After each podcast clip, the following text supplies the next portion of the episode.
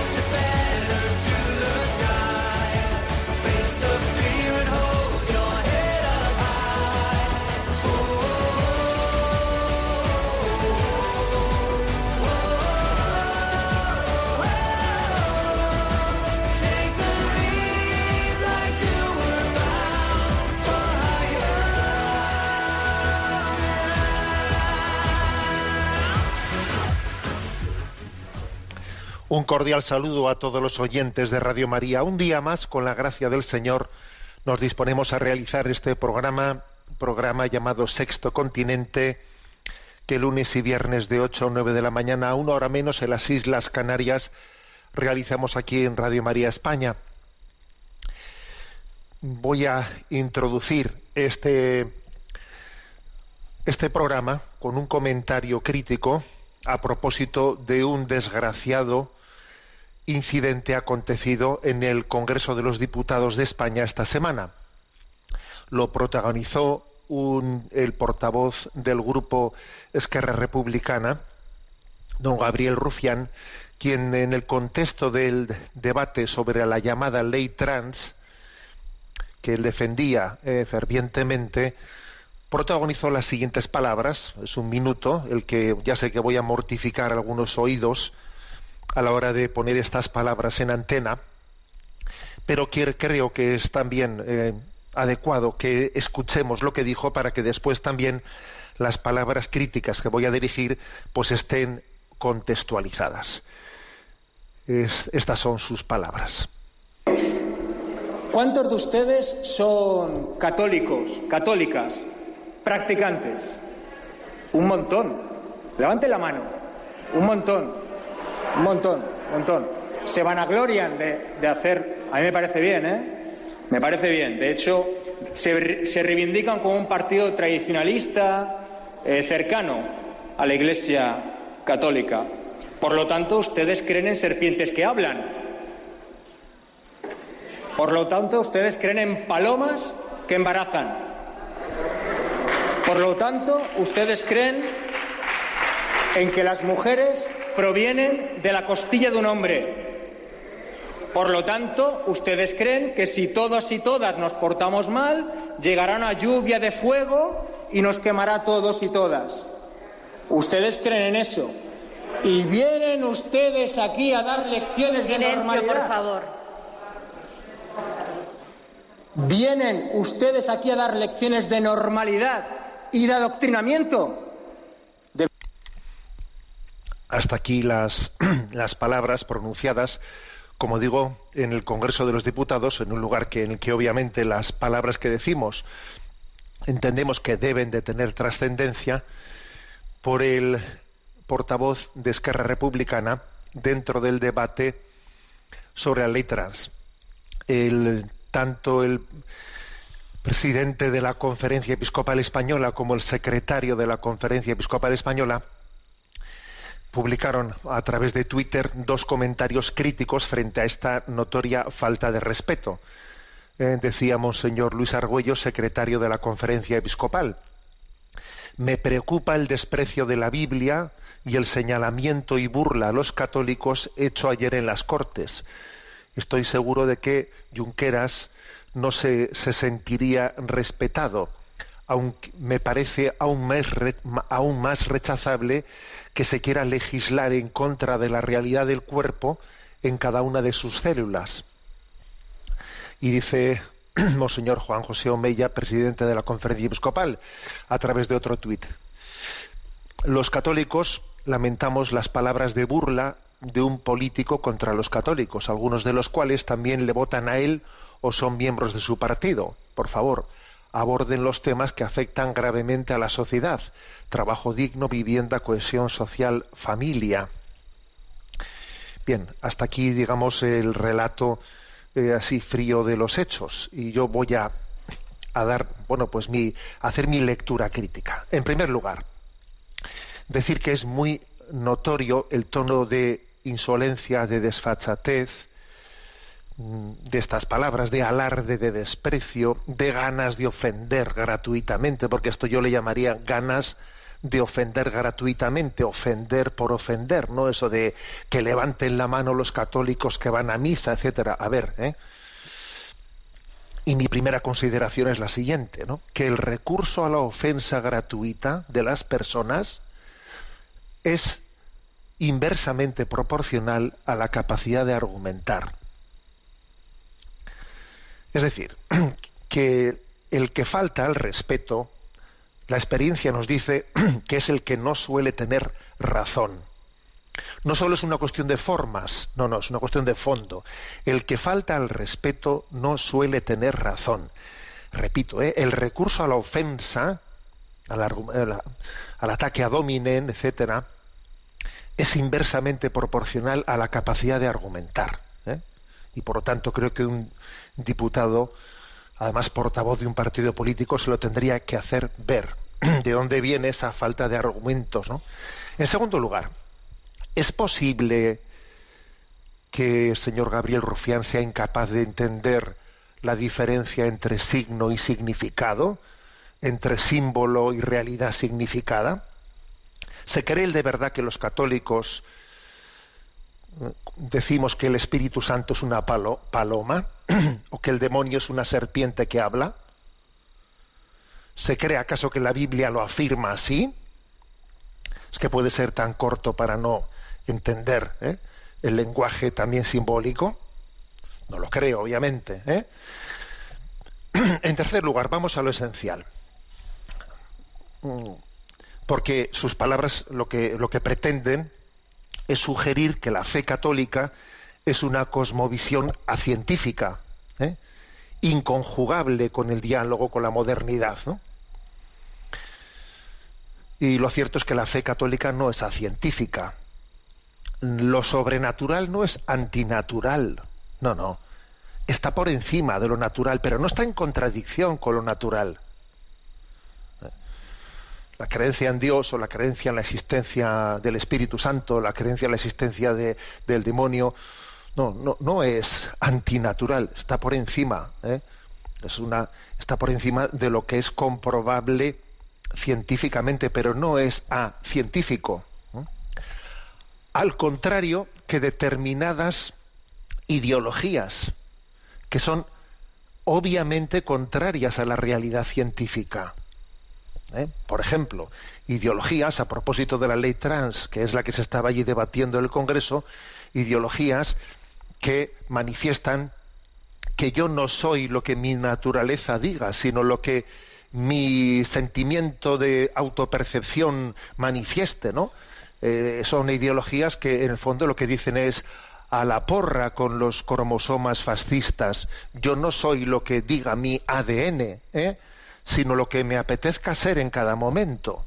¿eh? Son ideologías que dicen que la voluntad ¿eh? se puede manifestar contra la naturaleza, contra la naturaleza de, las cosas y del ser de la vida. ¿no? Eso sí que, eso sí que es anticientífico, eso sí que lo es. ¿eh? Entonces, por eso me parece sorprendente que se intente tildar a la fe católica de anticientífica o contraria ¿no? a, una, a una visión en la que exista la capacidad de, de, diálogo con la modernidad. No, la, la, incapacidad de diálogo con la, con la realidad y con la ciencia es, es, la que se presenta en unas ideologías como estas, ¿no? de las que Chesterton bien diría su famosa sentencia, ¿no? Quitad lo sobrenatural y no os vais a encontrar con lo natural, sino con lo antinatural. Chesterton Dixit hace muchas décadas y la verdad es que una y otra vez esta famosa sentencia de Chesterton se demuestra verdaderamente luminosa. Sexto Continente es un programa que tiene interacción con los que son usuarios de redes sociales a través de Instagram y Twitter con la cuenta arroba Monilla, con los que son usuarios de Facebook a través del muro que lleva mi nombre personal de José Ignacio Munilla. Los programas anteriores los podéis encontrar tanto en el podcast de Radio María como en la página web multimedia www en ticonfío.org, donde ahí está en el apartado Sexto Continente.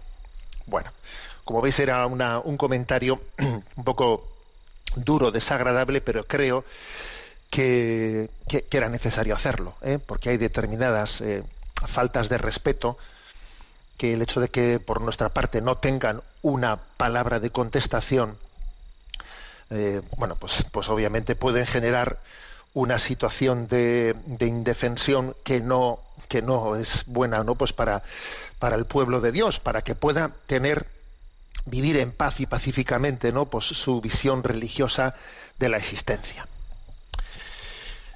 Bien quiero también hacer otro comentario de un tema doloroso de actualidad acontecido esta semana en el cual me parece que el equilibrio Mm, de visión y de discernimiento desde la doctrina social católica pues es especialmente digamos delicado no eh, especialmente difícil pero que pero que es importante no es importante abordarlo me refiero a lo acontecido en Ceuta ¿eh?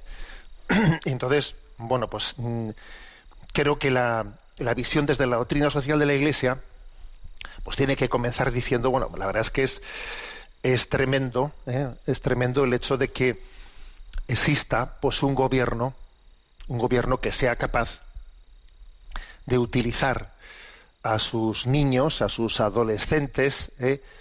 para lanzarlos como carne de cañón, para lanzarlos como arietes contra, ¿eh? contra unas fronteras, contra unos muros, introduciéndolos ¿no? pues en, la, en, una situación ilegal, sencillamente para, eh, pues para llevar adelante una estrategia de política internacional. ¿no? Eso, es, eso es increíble que ocurra, ¿no? y eso obviamente da, da toda una foto de, la altura moral de un gobierno. ¿eh? Ojo, eh, y, esto habría que también referirlo a, bueno, porque es que eso lo vemos, lo vemos claro, no, no, lo vemos clarísimo, ¿no? Lo vemos clarísimo. Hoy se está diciendo incluso que a una parte de esos adolescentes, pues las autoridades o la policía marroquí les habían sugerido, les habían dicho que es que en Ceuta había partido de fútbol gratuito y que eh, Ronaldo jugaba allí y contándoles esa milonga les, les lanzaron para que pasasen la frontera, ¿no? Es terrible que se pueda ¿eh? manipular, ¿no? Pues a niños y adolescentes, a menores de edad de esa manera. También es, también es cierto que nosotros en Occidente hacemos cosas terribles, ¿eh? terribles con los niños y adolescentes en la educación, ¿eh? y en el no reconocimiento de su derecho a la vida, desde el instante de su concepción. También es cierto eso, pero bueno, ahora estamos hablando de este otro tema. ¿eh? Bueno, desde el punto de vista de la doctrina, de la doctrina social, a veces podemos caer en, en, falsos idealismos, ¿eh? en falsos idealismos que no tienen la capacidad de discernir la prudencia del momento presente. ¿eh? Por ejemplo, pues cuando desde eh, una incorrecta comprensión mm, de la doctrina social de la Iglesia se afirma pues que en una situación como esta la llamada devolución en caliente la devolución en caliente pues es eh, contraria a los derechos éticos de, de las personas hombre vamos a ver ¿eh? eso durante mucho tiempo se, se estuvo manteniendo y es verdad que mm, finalmente hubo no pues algunas sentencias de, de instancias jurídicas superiores que lo mm, que, vamos que dieron la posibilidad de que se pudiesen dar esas devoluciones en caliente, pero yo ahora no me refiero a la, lectura jurídica, sino a la lectura ética moral, ¿no? Eh, hay que tener en cuenta que si a unas, a unas fuerzas de seguridad se les pone en el brete de tener que defender unas fronteras eh, con un grado de tensión y de violencia, de manera que si, pues que si las personas que están accediendo a un lugar, en el caso de que lleguen a poner el pie en el pie dentro del territorio, ya tengan un derecho de quedarse en él inexorablemente y no puedan ser devueltas, eso supone que se genera un grado de tensión de tensión entre las fuerzas de seguridad y quienes están intentando entrar ilegalmente que tiene muy, muy mala resolución. Lo más, lo más fácil es que, que en esa tensión pues, eh, pues acontezca una, una violencia desproporcionada o difícilmente proporcionable para impedir una entrada ilegal. Será mucho más prudente, digo yo, será mucho más prudente que exista la posibilidad de que entren y se puedan eh, pues salir por otra puerta sin generar, sin generar esa tensión. ¿eh?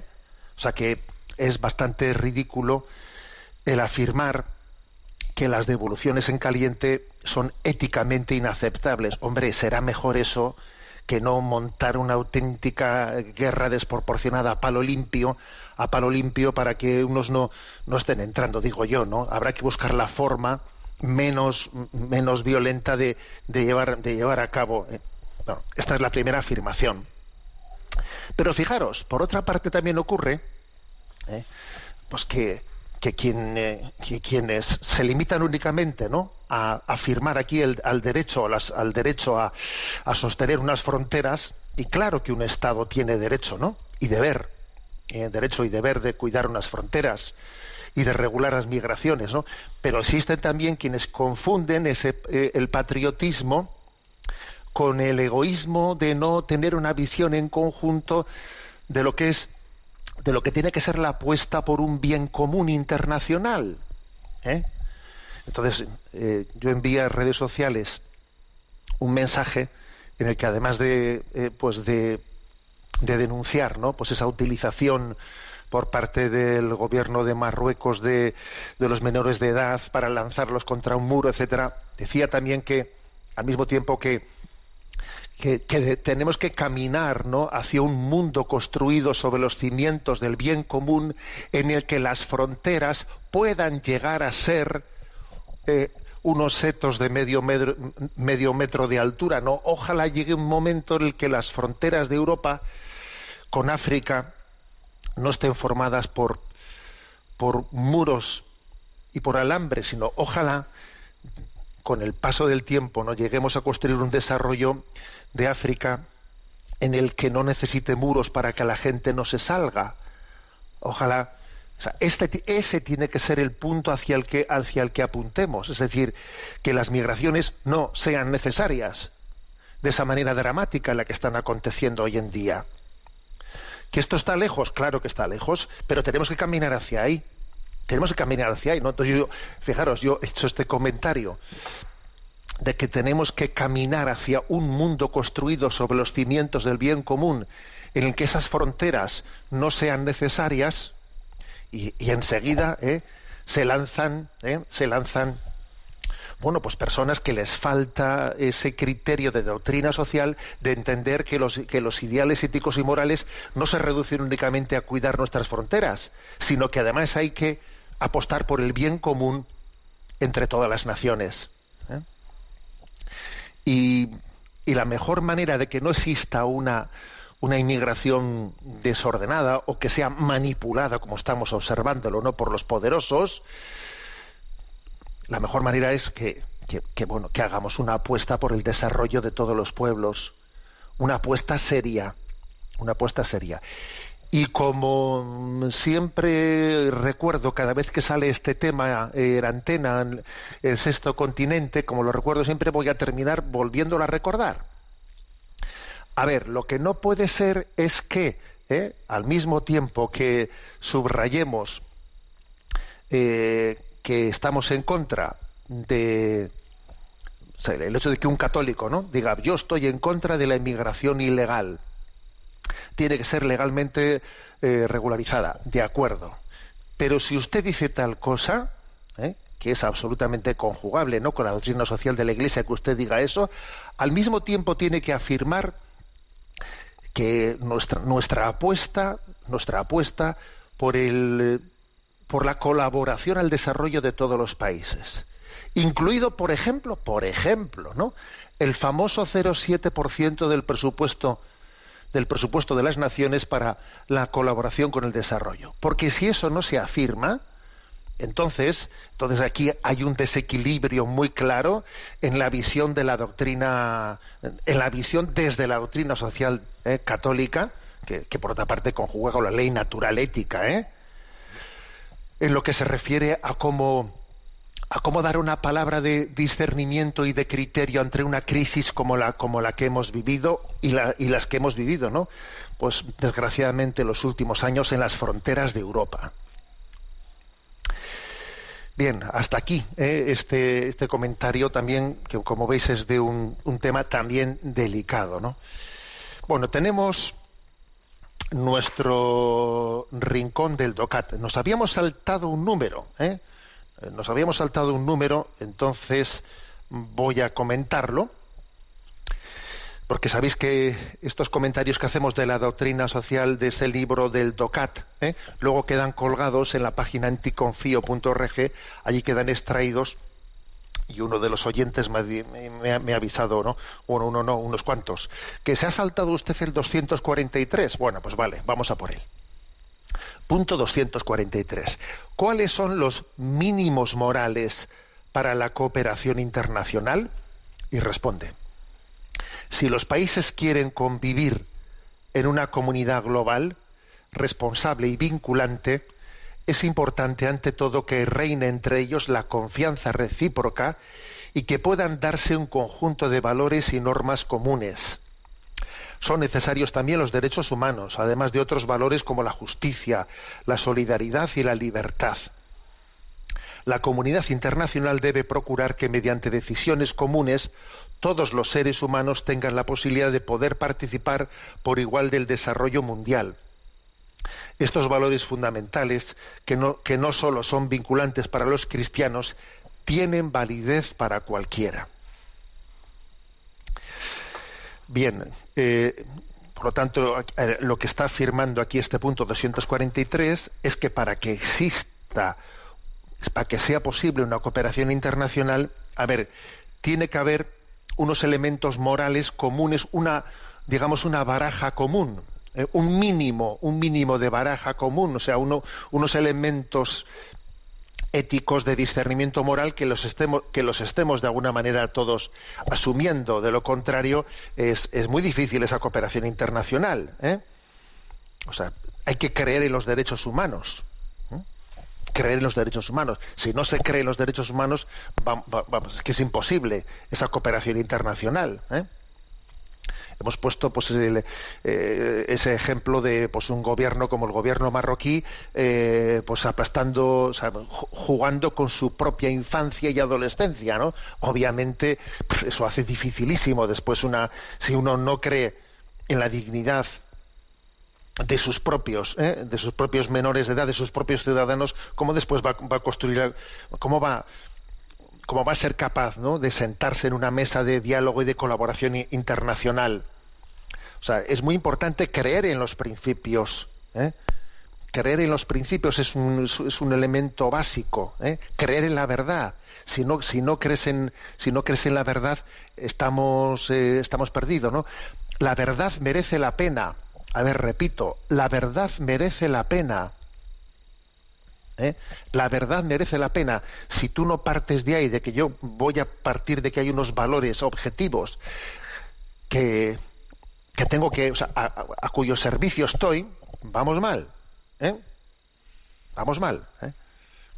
Entonces, eh, bueno, eso son teorías. Eso, no, no, perdón, teorías no. Es creer, creer en que hay una verdad, de, un- una, una verdad moral, una verdad moral desde la que se puede construir las relaciones sociales, ¿no? No son teorías, no, no, no son mm, eh, ideologías, no, no, no. Son, es una verdad fundante. ¿eh? Aquí se nos ofrece una, una cita de un tal Hannah Arendt, que para ser sinceros no, no me doy cuenta de quién es, que dice, el poder se corresponde a la capacidad de juntarse con los demás y de actuar todos de acuerdo. Es decir, eh, la capacidad de, o sea, el verdadero poder no es a ver cómo me impongo yo a los otros, ¿no? Eh, sino cómo yo soy capaz de sentarme con los demás y llegar a, a luchar por, por, por compartir valores objetivos verdaderos sobre los a los cuales todos les debamos un respeto.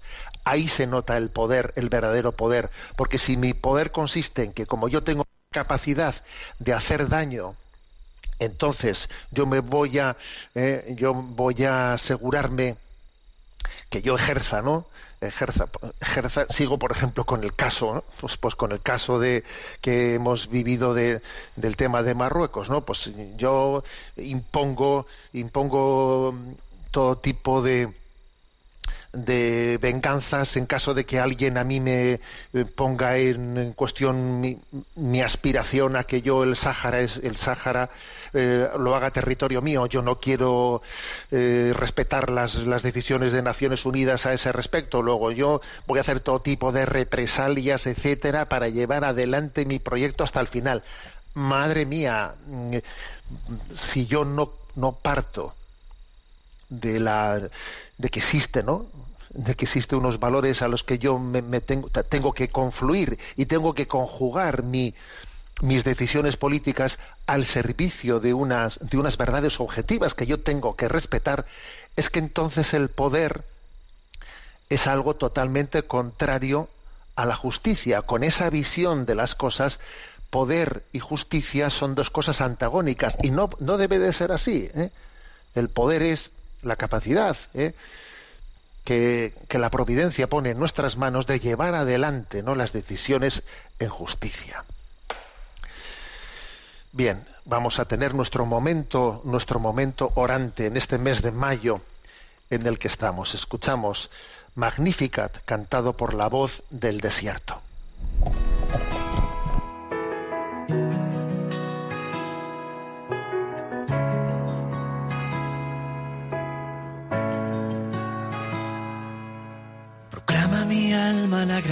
De Dios, se alegra mi espíritu en Dios mi Salvador, porque ha mirado mi humillación. Desde ahora me felicitarán todas las generaciones, porque el Señor ha hecho obras grandes por mí. Su nombre es santo y su misericordia llega a sus fieles de generación en generación.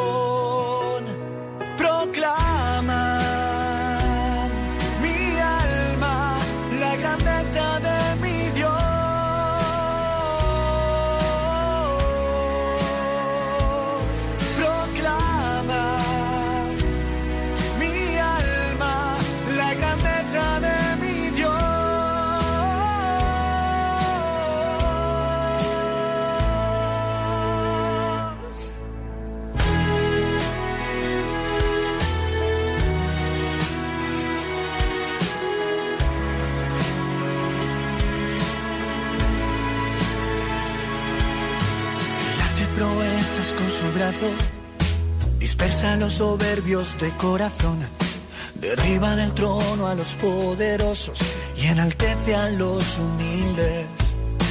A los hambrientos los colma de bienes, a los ricos despide vacíos. Auxilia a Israel acordándose de su misericordia, según lo había prometido a nuestros padres en favor de Abraham y su descendencia por siempre.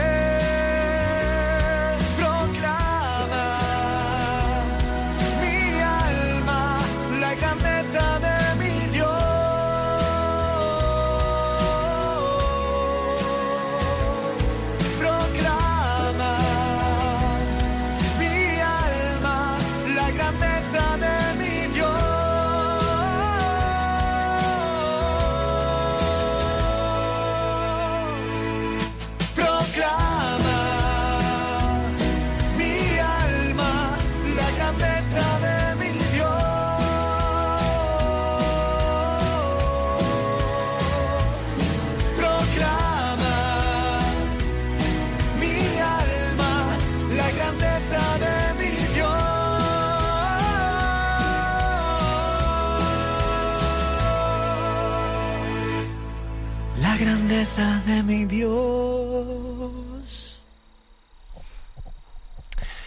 Bueno, tenemos nuestro momento en el mes de mayo en el que seguimos caminando a través de ese libro de Scott Hahn, Dios te salve, reina y madre, de ese converso del pre- presbiteriano converso al catolicismo, el famoso autor del libro Roma, Dulce Hogar, bueno, pues que también nos ha regalado ese libro de cómo alguien que fue educado con todo tipo de prejuicios contra la fe en María, cómo él ha ido redescubriendo en la Sagrada Escritura cómo mm, las huellas de María están, eh, están latentes por doquier, ¿no? Bueno, pues eh, eh, comentamos el quinto capítulo del libro, que es el referente a los dogmas marianos. Bueno, dogmas marianos que son como luz para entender las escrituras, porque él comienza desde la, siguiente reflexión. ¿Qué es un, un dogma? Un dogma es la recta interpretación de la escritura. Algunos piensan que los dogmas son una otra cosa completamente distinta que no tiene nada que ver con las escrituras con la Biblia, con el Evangelio, los dogmas. No, yo quiero, yo quiero, eh, yo quiero una espiritualidad evangélica, no dogmática. No, a mí no me des dogmas, a mí dame Evangelio y Biblia. A ver, perdona. Eh, Los dogmas son la recta interpretación de la Escritura, son como esa exégesis, ¿eh? Eh, esa asistida por el Espíritu Santo que en la que la Iglesia lee las sagradas Escrituras. ¿eh? Y hay hechos de la vida de María que la Biblia enseña muy explícitamente, pues por ejemplo, la virginidad de María, está muy claramente ¿no? pues subrayada en la escritura, la maternidad divina de María, y hay otros otros dogmas que están más implícitos, por ejemplo, la Inmaculada Concepción, la Asunción a los cielos, pero explícitos o implícitos eh, están todos ellos en la Escritura.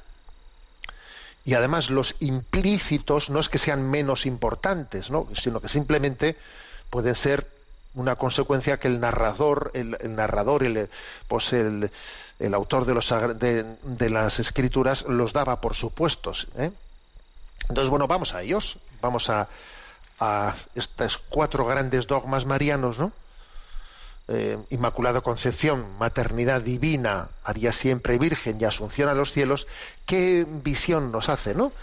Scott Hahn en ese, libro sobre ellos. Bueno, Inmaculada Concepción. Bueno, uh, la Inmaculada Concepción obviamente tiene su fundamento clave y principal en ese famoso eh, término del Evangelio quejaritomene. ¿eh? Dios te salve, llena de gracia, le dice el arcángel a María. Ese llena de gracia, ese quejaritomene, gracia plena, fue pronunciado 33 años antes de que Jesús obtuviera esa gracia para el género humano. 33 años antes de que Jesús obtuviese esa gracia en la redención y en la cruz y en su resurrección, y en Pentecostés, 33 años se le adelantó eh, anteriormente a María, ¿no? O sea que se trata del fruto de la redención de Cristo aplicado a María por la vía de la anticipación. ¿eh? María recibe anticipadamente esa gracia que Cristo le iba a dar, por lo cual, por cual eh, la Inmaculada Concepción de María no hace sino subrayar la redención de Cristo. Esto es lo que dice, ¿no? Scott Hahn. A ver, a mí me habían educado en, que pues, eh, la, fe, la fe católica en María nos descentra de Jesucristo. ¿Cómo que nos descentra? Todo lo contrario, la Inmaculada Concepción de la Virgen María lo que está es viendo cómo esa redención de Cristo que va a cambiar el mundo está anticipada en María, ¿no? Mientras que en Occidente hemos remarcado la Inmaculada Concepción, especialmente en forma negativa, bueno, negativa me refiero a que María está preservada, preservada de pecado, en, en Oriente se ha remarcado el acento en el no tanto en, en, preservada de pecado, sino en las en su santidad, en su santidad, y hasta el punto de que a María se le llama la panagia, que significa la toda santa, la toda santa. ¿eh? Así se presenta también la inmaculada, concepción. ¿eh? Nosotros decimos concebida sin pecado y quizás en Oriente se dice más panagia toda santa. Si es totalmente santa, ahí no hay hueco para ninguno para el pecado, no hay sitio para pecado alguno, ¿no? Entonces, es la Inmaculada Concepción. ¿Cómo hay que ver esto? Los privilegios que los católicos dan a María. A ver, ¿qué privilegios? Si María es la nueva Eva, y así se presenta, ¿no? Si María es la nueva Eva, pues era, era bastante, ¿no? Bastante confluyente con que tuviese una inmaculada concepción. Así, así, así había sido concebida Eva. Es tan extraño que María tuviese el mismo don que tuvo Eva desde el primer instante de su existencia personal. Hombre, es que Eva, Eva, así fue concebida. ¿eh? Adán también, por supuesto, ¿no? Sin pecado, sin pecado original, ¿eh? con esa, con, con, esa gracia, con esa gracia, así fueron, ¿no? En la gracia en la que María fue concebida, así fueron concebida, y por lo tanto María, que iba a ser la nueva Eva, ¿nos parece tan raro que fuese eh, la Inmaculada Concepción? O sea, por lo tanto, fijaros cómo la figura de María como la nueva Eva, ¿eh? Pues la, pone en confluencia desde la Inmaculada Concepción con esa historia de la redención. ¿eh? Sin olvidarnos, ¿no? El, argumento que la tradición dice, ¿no? Dice Dios tenía que prepararle una digna morada al Salvador del mundo, ¿no? Y eh, el cardenal Newman, eh, canonizado por la Iglesia, dice en una, en una expresión se hizo hombre de ella, de María, y recibió sus facciones y rasgos, como la apariencia y carácter bajo los que se manifestaría al mundo. Se le reconocería como hijo suyo por el parecido a ella, es decir, que cuando la gente viese a Jesús diría, pero ¿cómo se parece a su madre? ¿Cómo se parece a su madre? Seguro que lo diría, ¿no? Máxime no, no, habiendo, no habiendo sido concebido por obra de, varón, de, José. Obviamente se parecería a su madre un montón. ¿Cómo se parece a su madre? Bien, mmm, también ese parecido no solamente sería físico, sino también moral, también espiritual. Por eso también convenía que su madre, eh, que su madre fuese inmaculada. Segundo dogma, el dogma de la Teotocos, eh, Madre de Dios. Teotocos literalmente significa que da luz a Dios, ¿no? Los cristianos vieron este título con una absoluta normalidad, ¿eh? como consecuencia lógica de, de, esa palabra que dice Isabel cuando eh, le visita, está ya esperando, ¿no? Juan Bautista le visita María a las montañas y entonces ella dice, ¿de dónde a mí? ¿De dónde que la madre de mi Señor, la madre de mi Señor venga a mí? Para los cristianos, ¿no? Decir madre de mi Señor o madre de Dios, ¿eh? pues es que no es ningún salto, ¿eh? no es ningún salto, porque ¿qué es, ¿quién es Señor? Solo Dios es Señor, ¿eh? es el Kyrios, es el Señor. ¿eh? Luego, para los, ellos vivieron con absoluta normalidad, madre de mi Señor, porque solo hay un Señor, ¿eh? o madre de Dios.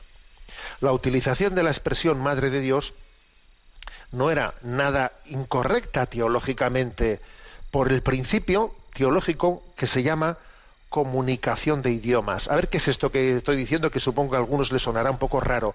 ¿Qué es eso de comunicación de idiomas? Bueno, eso es un principio de cristología en el que, partiendo de que Jesús tiene dos naturalezas, humana y divina, ¿eh? Jesús es una persona divina que se encarnó y tomó también la condición humana, con lo cual es una persona divina que tiene dos naturalezas, humana y divina. Entonces, este principio que llamamos de comunicación de idiomas, lo que se traduce es en que lo que se dice de una de las dos naturalezas, la humana o la divina, puede decirse de la persona de Jesús. ¿eh?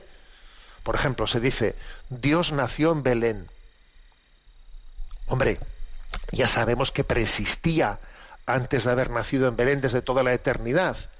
Pero no se dice, la naturaleza humana de Dios nació en Belén. No, se dice Dios nació en Belén, porque, a ver, nace la persona. Dios nació en Belén. O se dice, por ejemplo, Dios murió crucificado en la cruz. Hombre, ya sabemos que, que, la, que la Trinidad no murió en la cruz, pero pero como digo, lo que se dice de una de las dos naturalezas, humana divina, se aplica a la persona. ¿eh? La clave de esto está en lo que dijo San Cirilo de, Alejandría, ¿no? Las madres no son madres de una naturaleza. ¿eh? Por ejemplo, una madre no dice, yo soy madre del cuerpo de mi hijo. Eh, claro, como el alma, el alma está creada por Dios, yo no soy madre de mi hijo, solo soy madre del cuerpo de mi hijo. No, hombre, una madre dice soy madre de mi hijo, ya sé que el alma no la, eh, la ha engendrado la madre, que, la, que el alma ha sido infundida eh, directamente por Dios, pero se utiliza esa expresión, ¿no? Es correcta. Es madre, soy madre de mi hijo, no soy madre del cuerpo de mi hijo, no. Bueno, pues eso mismo se aplica a María cuando se dice es madre de Dios. Ya sabemos que María no originó a Dios, pero sí le engendró, le engendró. Le dice Scott Hahn en una expresión que me parece maravillosa, lo enmadró. O sea, María enmadró a Dios, o sea, le, eh, le, dio, le dio madre. Me parece una expresión impresionante, ¿no? María no originó a Dios, pero lo engendró, lo enmadró. Sí, le, le ha dado madre. Y esto, es, esto ha cambiado el destino, ha cambiado a la humanidad. Por eso la, la fe en María es tan potente, ¿no? Porque, porque Dios ha sido, ¿no? En, esa encarnación, en ese estar en el seno de María, ha sido enmadrado, o sea, se, se ha ligado, ¿no? A esa, a esa relación con, Ma, con María como madre. Bueno. Tercer eh, dogma, ¿eh? Tercer dogma mariano, ¿eh? que está también comentado por este libro de Scott Hahn. Siempre virgen. Es curioso que el término virgen ha pasado a formar parte del nombre propio de María. Vamos a hablar de la Virgen. Estamos hablando de María. ¿eh? O sea, ha llegado a ser no un título, sino un nombre propio. La Virgen María. La Virgen. María Virgen. O sea, es, es casi un nombre propio, ¿no? Esto ha sido así, vamos, sin que la Iglesia lo haya decidido. O sea, ha acontecido así de esta manera. ¿Por qué? Bueno, pues supongo que la explicación podrá, eh, podrá ser diversa, mm, pero quizás también es porque esa virginidad subraya el ser de María, el ser, ese totus tus, o sea, es ser totalmente, totalmente de Dios. María es toda de Dios. Y eso es lo que significa la virginidad, ¿no? O sea, su corazón es, su corazón es de Dios. ¿eh? No ha tenido, digamos, otro, ¿eh? otro objetivo en su vida. ¿eh? soy de Dios, soy, soy virgen, ¿no? Esa famosa, esa famosa expresión de María, ¿no? Cuando el ángel le anuncia y dice, ¿cómo será eso? Pues no conozco varón. Cuando estaba. Pues desposada con José. ¿Qué significa eso de cómo será eso? Pues no conozco varón. Parece sugerir que María tuviese eh, pues un voto desde su desde bueno pues desde los albores de, de su de su conciencia ante Dios de un voto de virginidad de consagración que lo iba a vivir junto con junto con José cómo será eso pues no conozco varón no en cualquier caso Dios la quiso virgen para que el arca de la alianza testificase la identidad del concebido en su seno. O sea, es decir, la virginidad de María fue el escenario perfecto para que el mundo entendiese que quien ella llevaba en su seno era Dios y era hombre. Si hubiese sido concebido Jesús de relación de hombre y mujer como todos nosotros, obviamente su condición humana hubiese estado bastante gráficamente expresada, ¿no? Pero su condición divina no. Con lo cual, digamos, la virginidad de María, aparte de subrayar que nuestro corazón tiene dueño, es de Dios, somos de Dios, testifica, María, arca de la alianza, que quien lleva en su seno tiene una identidad divina, divina. La virginidad de María en el en la providencia de Dios está al servicio de la de quién es Jesús, de quién quién es Jesús, que es la gran pregunta. Y vosotros quién decís que soy yo? María te ayuda a responder esa pregunta. María ayuda a responder a la pregunta clave de la historia de la humanidad. ¿Y vosotros quién decís que soy yo? Y María te dice, mira, míralo, mira que fue concebido sin concurso de varón.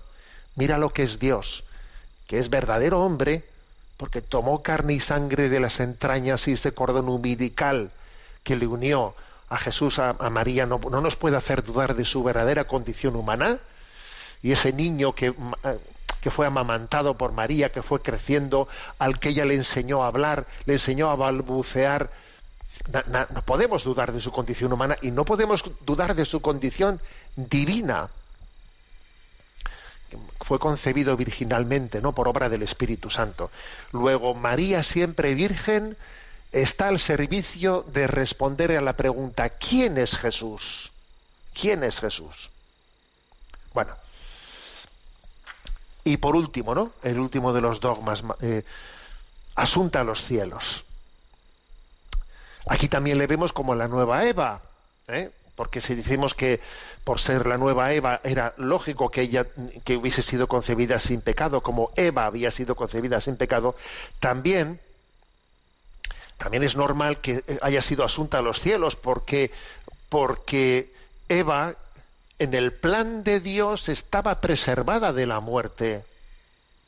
Estaba preservada de la muerte, estaba llamada a, la inmortalidad. Adán y Eva perdieron la inmortalidad por el pecado original. Luego Eva estaba llamada a la inmortalidad. Estaba llamada a vivir en la presencia de Dios, ¿no? Y por eso María es asunta a los cielos, ¿no? Como veis, por lo tanto, la, imagen de Cristo nuevo Adán y María nueva Eva es, eh, pues es una, una, imagen absolutamente enraizada en la Sagrada Escritura, en la Sagrada Escritura y que es muy luminosa, ¿no? Igual que decimos que María recibió anticipadamente la obra de la redención de su hijo 33 años antes de que Jesús llevase a, cabo la redención del mundo, ella ya eh, recibió esa gracia anticipadamente. También decimos eso de la de la resurrección corporal, sin esperar a la resurrección final de los tiempos, ¿eh? María recibe ya esa gracia de ese retorno del Cristo glorioso eh, que, que, da su vida no, no solo a las almas de los redimidos, sino también a los cuerpos resucitados. Y esta es la imagen que vemos en el capítulo 12 del Apocalipsis. Una mujer vestida de sol apareció, apareció en el cielo Fijémonos en, en el detalle. Detalle, lo dice Scott Hahn, la verdad es que no había caído yo en cuenta de este pequeño detalle, ¿no? De que en ninguna iglesia o ciudad se reivindicó jamás poseer las reliquias de la Virgen María. Hubiese sido muy fácil, ¿no? Pues que, a ver, que en esa especie de tendencia, digamos, de búsqueda de reliquias tan fuertes que existieron en los primeros siglos de la Iglesia, que alguien hubiese dicho, ay, yo tengo las reliquias de la Virgen María. Oye, nadie nunca reivindicó tener una reliquia de la Virgen María, un trozo de su cuerpo. Incluso muchísimo antes de que fuese, eh, de que fuese confesada, eh, digamos, la asunción de María a los cielos dogmáticamente. Qué fácil hubiese sido que antes de la confesión de que María ascendió a los cielos, alguien hubiese, para entendernos, ¿no? metido la pata y caído en la tentación de decir aquí tengo yo unas reliquias de la Virgen María. Oye en ninguna en ningún lugar en ninguna iglesia ninguna tradición ha reivindicado jamás poseer reliquias de la Virgen María. Ni un solo relicario mariano aparte de la tumba vacía de María no la tumba vacía de María que es reivindicada pues o en Jerusalén o en Éfeso. No sabemos con seguridad dónde eh, dónde fue el tránsito de María no a, de esa asunción a los cielos, o en Jerusalén o en Éfeso. Pero en ningún sitio se... Eso es muy interesante, este detallito, ¿eh? este detalle. Claro, fue asunta a los cielos, ¿cómo iba a haber reliquias de ella, no? Eh, bueno, pues como veis es una joyita ¿eh? este libro de Scott Hahn y me parece que es un para este mes de mayo en el que estamos pues una gracia muy grande el poder repasar eh, la figura de María vista desde la perspectiva de alguien que ha estado pues plenamente no pues digamos vacunado no o con todos los prejuicios del mundo frente a la, fe mariana y que él ahora en la Sagrada Escritura pues descubre en las huellas de María de una manera bellísima. Bueno aunque sea brevemente vamos a dar también mm, introducir eh, alguna pregunta de los oyentes. Sabéis que hay un correo electrónico que es sextocontinente arroba radiomaria.es al que podéis hacer llegar vuestras preguntas sextocontinente arroba. A Rocío, que está en la emisora, le vamos a pedir que nos presente por lo menos una, una de las preguntas seleccionadas. Buenos días. Pues la primera pregunta es de Raquel, que comparte lo siguiente. Apreciado Monseñor Monilla, cuando últimamente se habla tanto de los santos de la puerta de al lado, me asalta la reflexión de que la santidad no es un camino fácil para nadie implica un amor muy grande a Dios y un deseo grande también de recorrer ese camino. Los evangelios hacen referencia a ello, la puerta estrecha, morir a uno mismo. Son pocos los escogidos. Francamente, aunque nosotros no podemos conocer el interior de los demás, en mi portal no encuentro esos santos de la puerta de al lado que tanto se mencionan. No estaremos rebajando el nivel del camino de la santidad con el, el deseo de popularizarla. No deberíamos hablar de la exigencia del camino por ser fieles a la vocación a la santidad. Muchas gracias por su atención. Bueno, vamos a ver. Yo creo que existe un doble peligro. ¿eh? Existe el peligro de rebajar eh, pues eh, ese, esa llamada, ¿no? El nivel de la santidad y confundir, ¿no? La santidad con, bueno, pues ser una buena persona en ese sentido eh, digamos, de pues una una vida, una entrega no plena, no de totalidad, sino bueno, pues más bien renunciar a males mayores y con eso ya somos buenas personas. ¿eh? Y por otra parte existe también el riesgo, el riesgo contrario de como si la santidad fuese algo tan tan tan tan tan tan elevado que, que no va que, que, no va con nosotros, ¿no? La santidad es algo más de admirar, de admirar que de que de vivir en nuestra vida, ¿no? Existen los dos riesgos. Entonces yo creo que es muy importante mm, descubrir mm, los signos de la santidad que están más cerca de nosotros de lo que parece, y en eso, pues esa llamada del Papa de la santidad de la puerta de al lado, o sea, que tenemos alrededor de nuestra vida más testimonios de santidad de lo que parece, que hemos visto en nuestros padres, que hemos visto en personas que nos han rodeado, ¿no? Pues eh, testimonios de una, de una vida entregada, olvidada de sí misma, ¿no? Que, que, la santidad ha estado más cerca de nosotros de lo que, de lo que parece, que hemos convivido con personas santas y, y no nos hemos percatado de ello. Pero por otra parte, también decir que es que eh, esa, esa, santidad que nos rodea al mismo tiempo está eh, es un proyecto, es un proyecto en construcción, que vivimos en medio de contradicciones, pues porque nos hemos encontrado que esas personas que nos han dado testimonios de santidad al mismo tiempo tienen contradicciones. Nosotros tenemos esas contradicciones, que queremos ser santos y luego vemos que hay contradicciones en nuestra vida evidentes. Entonces, por el hecho de que existan esas contradicciones, esos pecados, no por eso se ha terminado nuestra esperanza plena en la santidad. Entonces yo creo que hay que valorar ¿eh? esas, semillas de santidad que Dios eh, nos ha puesto junto a nosotros, pero al mismo tiempo entender que tenemos que ir a la plenitud, a la plenitud. La santidad pide totalidad, no pide quedarse, a medias, ¿no? O sea, creo que ese tiene que ser nuestro, nuestro espíritu. ¿eh? Bueno, tenemos el tiempo cumplido. Me despido con la bendición de Dios Todopoderoso, Padre, Hijo y Espíritu Santo. Alabado sea Jesucristo.